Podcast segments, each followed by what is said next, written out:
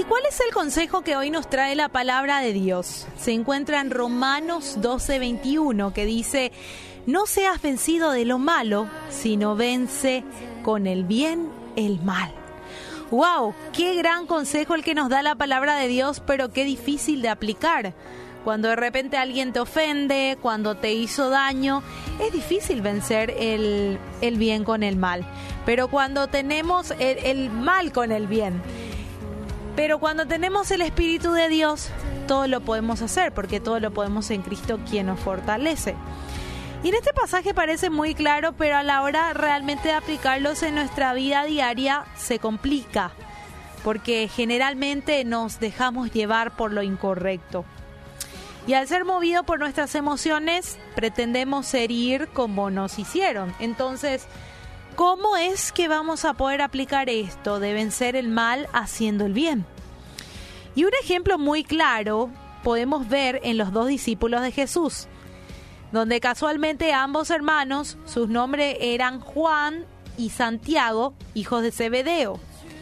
Ellos caminaron con el maestro durante todo su ministerio, tuvieron el privilegio de escucharlo en primera fila, pero lamentablemente después de tres años aproximadamente, los hermanos aún no aplicaban las enseñanzas del Señor en sus vidas. Y en una oración Jesús envió unos mensajeros a una aldea de los samaritanos para hacer los respectivos preparativos ordenados por el Señor. Sin embargo, ellos fueron rechazados por los habitantes de esta situación que produjo Santiago y Juan.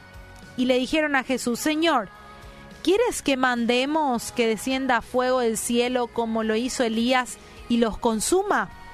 Esas fueron las palabras que dijeron estos hermanos y cuántas veces nosotros, también como ellos, tuvimos la intención de vengarnos cuando alguien nos hizo daño. Y tal vez solo deseamos que le vaya mal o quizás fuimos al extremo de decir palabras ofensivas o hasta el punto de cometer acciones que pudieran herir a quienes nos lastimaron. Y sin importar siquiera cuál es nuestro pensamiento, nuestra acción, si está dirigido con la intención de lastimar, ya que estamos obrando en contra de lo que Dios nos enseñó. Por eso Jesús reprenda a sus discípulos de la siguiente manera y dice en Lucas 9:56, vosotros no sabéis que el de qué espíritu sois, porque el Hijo del Hombre no ha venido para perder las almas de los hombres, sino para salvarlas. Y fueron a la otra aldea. Y aquí podemos notar que Jesús, ante el rechazo de los aldeanos, no sintió molestia ni se ofendió por lo ocurrido.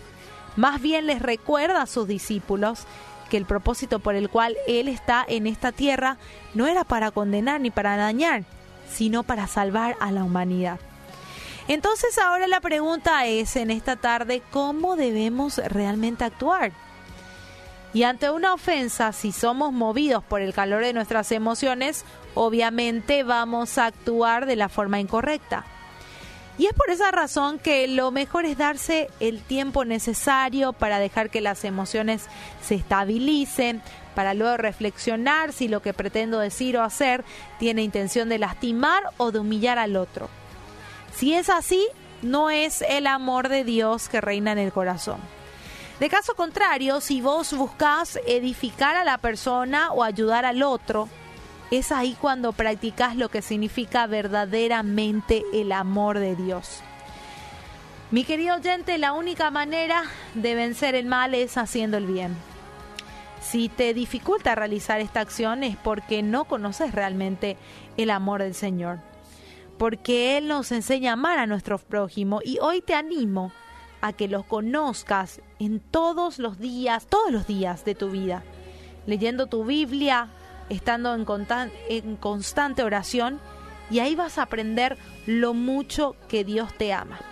Así que ánimo a vencer el mal con el bien.